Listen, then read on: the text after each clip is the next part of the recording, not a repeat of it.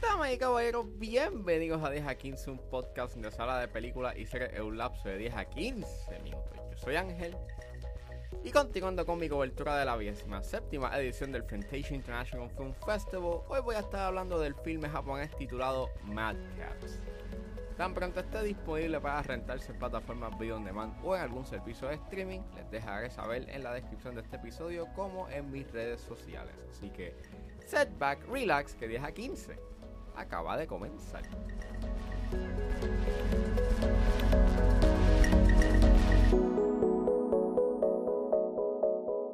Mad Cats es una película escrita y dirigida por Reiki Suno y el elenco lo compone Sho Mineo, Yuya Matsuura, Ayane, Michael Aaron Stone y So Yamanaka.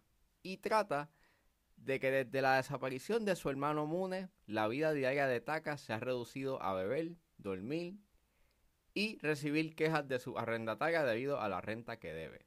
Un día, luego de recibir un misterioso mensaje que contiene pistas del pagadero de Mune, Taka decide embarcarse en una extraña misión que lo dirige a una mansión habitada por un grupo de mujeres guerreras con extraordinarios poderes felinos. Con la ayuda de dos camaradas que conocen el camino, Taka debe descubrir la razón de la desaparición de su hermano. Desde el póster tú puedes ver que tiene como una estética bastante B-movie y campy. Y pues yo estaba esperando eso, yo estaba esperando una película campy, B-movie, divertida. Y en verdad no es una buena película. Este. Quiere hacer muchas cosas a la misma vez. Además de ser B-movie, quiere también este tener unos momentos dramáticos y bien serios.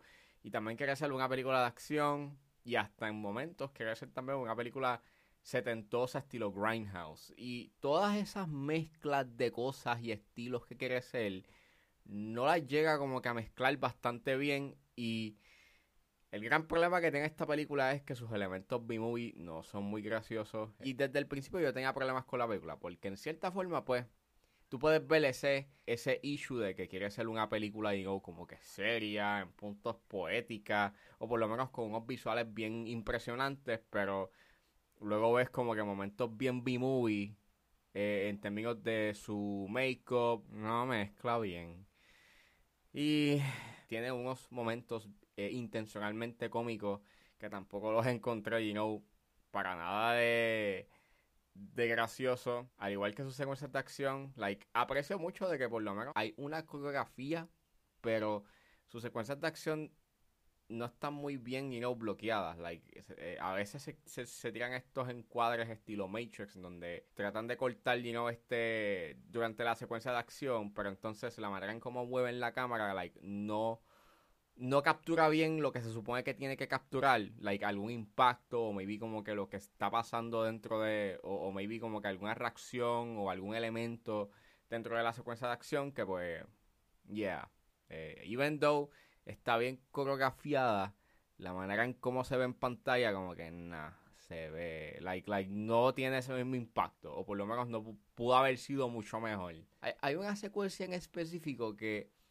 Eh, los personajes pues están manejando y claramente no están como que guiando per se. Like, están pues en un green screen y tienen el paisaje de fondo. Pero entonces el paisaje de fondo tiene un overlay como si fuese grabado en filme con esa estética bien setentosa. Pero entonces la imagen de la escena de los personajes en el carro no tiene el mismo overlay. Y es como bien weird. Es como why? Like, like, me imagino que fue a propósito, pero es un elemento que no se vuelve a repetir. Entonces, más adelante tienes como que unas secuencias en donde solamente pasa una sola vez en la película. El trabajo del green screen en una escena es bastante malo de por sí. No solamente en que no hace sentido la perspectiva y no cuando están dentro de, de los visuales dentro del carro, no hace sentido de igual de que se nota de que trataron de tapar el carro o, o, o. No sé si, again, no sé si fue como que a propósito para que sea gracioso, pero entonces es bastante jarring lo que se ve en pantalla. Narrativamente, pues, Man of llana. Este, es una película que tiene mucho relleno. Like, e, e, es, una trama bastante sencilla que ya en los 20 minutos tú sabes la que hay, pero entonces deciden estirar, you como que la, la resolución del conflicto por 60 minutos, básicamente. Eh, por, por, una hora, pues están estirando como que el chicle. Esto, pudo, esto fácilmente pudo haber sido un corto. Y creo que hubiese sido muchísimo mejor. Porque y creo que eso es lo más penoso cuando tú ves los créditos, tú puedes ver de que sí hay como que, you un, un, hay un cierto tipo de, de, care, o por lo menos, like, los personajes, o sea, los villanos, o por lo menos como que los adversarios tengan unos nombres bien cool y toda la cosa, pero eso tú no lo ves en pantalla, tú no ves, tú no sabes nada de los adversarios, de hecho, tú no sabes nada de la villana principal. Excepto que pues obviamente sabes como que un, poco del pasado, por lo menos este algo que hay con respecto a un McGuffin que se da en esta película, pero fuera de eso, este no sabes nada de estos villanos, o, o por lo menos de los enemigos, excepto pues que son felino. Y tampoco ayuda mucho de que los personajes principales, no, o sea, el personaje principal no es memorable y entonces los personajes secundarios tampoco son memorables. Y trata de tener una estética también bien cool, pero entonces no funciona porque no se ve cool. Y a pesar de que tengas encuadres bonitos, porque si tienes como que un un otro, tienes un otro encuadre y no este que fue hecho con un drone shot o por lo menos unos tiros estáticos que están nice, pero fuera de eso, este, esta película no ofrece mucho más. Esta película no me gustó para nada. Una pena, porque estaba cool el concepto y se veía que era como que un movie, pero it's not funny. No, no, no, no, lo encontré gracioso y en verdad este eh, no ofrece mucho, excepto un concepto que pudo haber sido you mejor desarrollado en todos los aspectos.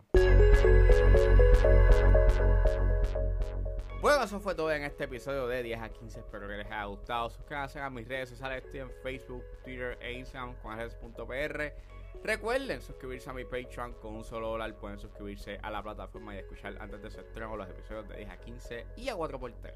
Pueden buscar en la plataforma como Ángel Serrano o simplemente escriban patreon.com slash 10 Si están en la disposición de ayudar a la calidad de este podcast, pueden donarme mensualmente a través de Anchor Support desde 99 centavos hasta 9.99, pero si están en busca de hacer una donación de una sola vez, pueden donarme a través de PayPal como Ángeles PR.